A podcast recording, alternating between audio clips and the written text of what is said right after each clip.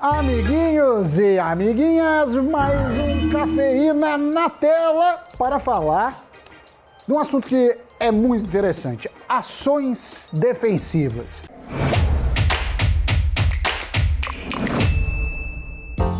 E eu pergunto, por que quem investe em ações deve ter esse tipo de ativo na carteira? Bom, obviamente para se defender, né, Sammy Boy? Mas do que? De riscos excessivos de volatilidade inesperada, proteger a sua carteira para que uma ventania repentina no mercado não derrube toda a construção do seu patrimônio, que tão arduamente você foi lá colocando tijolo a tijolo. Isso é importante sempre, mas particularmente este ano, porque é ano de eleição, de briga política, daquele combo que a gente conhece bem. Ano de vol, de solavancos na bolsa, ano de fazer uma carteira com ações defensivas por quê? Porque isso pode ser uma boa estratégia para manter a exposição na bolsa, mas com um risco menor.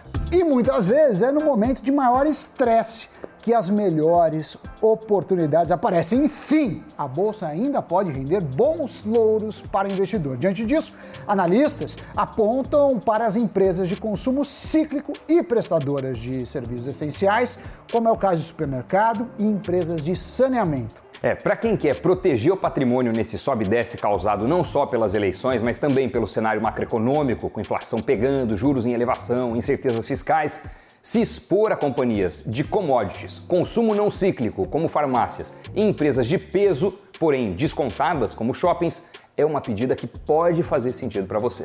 Olhando para as exportadoras, a Suzano, empresa focada em papel e celulose, acaba sendo uma boa defensora na carteira de ações por grande parte da receita ser dolarizada.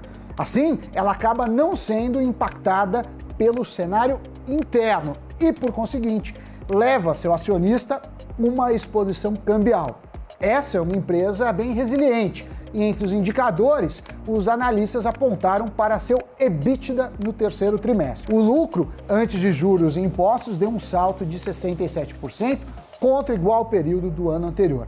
A empresa apresentou um forte volume de vendas e foi beneficiada pela resistência do preço da celulose. A Suzano é a segunda maior produtora global de celulose de eucalipto e a maior fabricante de papéis de impressão da América Latina ela está dentro do mercado de uma commodity cíclica e entre os planos para suprir a recuperação da demanda está, por exemplo, a construção de uma nova fábrica com capacidade de produção de mais de 2 milhões e meio de toneladas de celulose de eucalipto por ano. Localizada no Mato Grosso do Sul, a nova unidade Fabril custará 19,3 bilhões e deve iniciar as operações no segundo semestre de 2024. Até lá, a companhia espera que, além de recuperar o terreno perdido com a pandemia, o impulso da agenda ESG também favoreça o setor. A Suzano aposta que a troca do plástico por papel trará uma grande oportunidade de expansão. Quando a gente analisa a forte presença no exterior, outra empresa além da Suzano que a gente pode citar é a JBS. O frigorífico é beneficiado pelo setor de proteína animal, que tem avançado bem.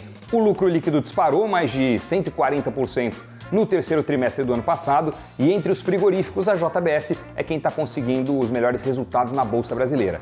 As ações saltaram mais de 50% nos últimos 12 meses.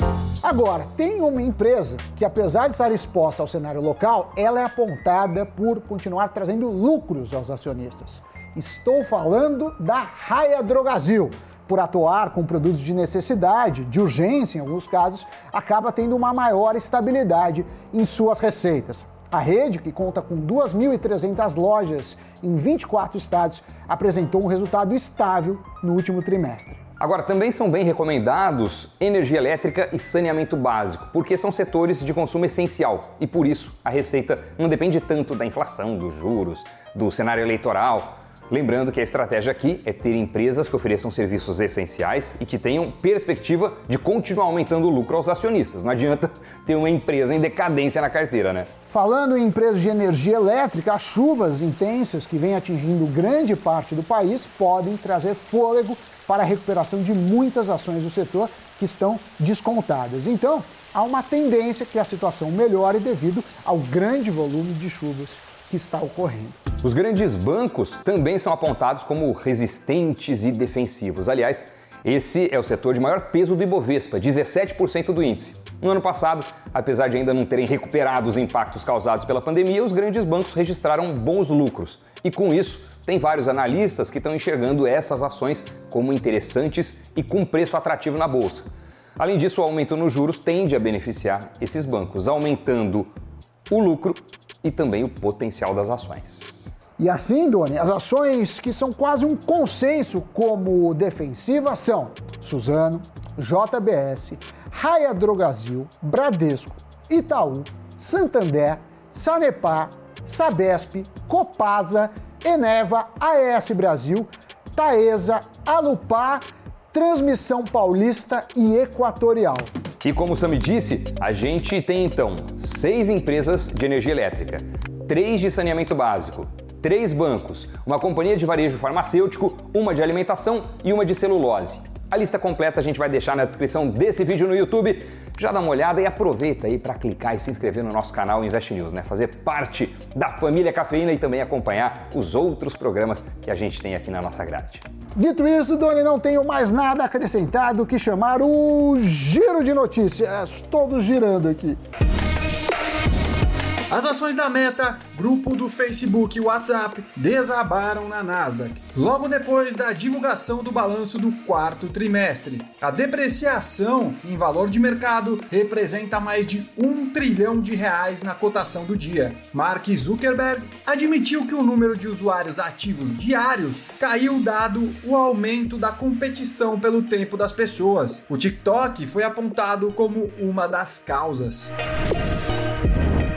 A GameStop anunciou uma parceria com a Immutable X para lançar seu marketplace de tokens não fungíveis, os NFTs. Segundo a varejista, os planos incluem bilhões de ativos jogáveis de baixo custo que podem ser facilmente comprados e vendidos, a exemplo de imóveis digitais e skins de jogo. O plano de recuperação judicial do Parque Hopi Hari foi aprovado pela Assembleia de Credores. Segundo o parque, a aprovação do plano garante a continuidade de sua atual administração, já que parte dos credores havia pedido na justiça a substituição dos atuais administradores. O pedido chegou a ser autorizado, mas a decisão foi suspensa pelo Tribunal de Justiça vocês acharam? Vocês têm algumas dessas empresas no portfólio? E você, Doni? Gosta de ações defensivas? Esses nomes são familiares quando você abre o seu home broker? Cara, Sami, olha, eu eu tenho um perfil assim bem risk taker, sabe? Mas bem risk taker mesmo, às vezes até um pouco kamikaze, mas mas isso porque eu tenho muito bem planejada a minha estrutura financeira, expectativa de fluxo de caixa, é, e com isso acabo assim, assumindo uns riscos é, bem elevados. Agora, dito isso, eu posso te afirmar também que dessas empresas todas que a gente falou, quatro eu tive durante muito tempo na minha carteira e vez ou outra voltam a dar as caras por lá também. E nos vemos no próximo Cafeína e no Invest News. Valeu, Sam. Tchau, pessoal. Até o próximo Cafeína.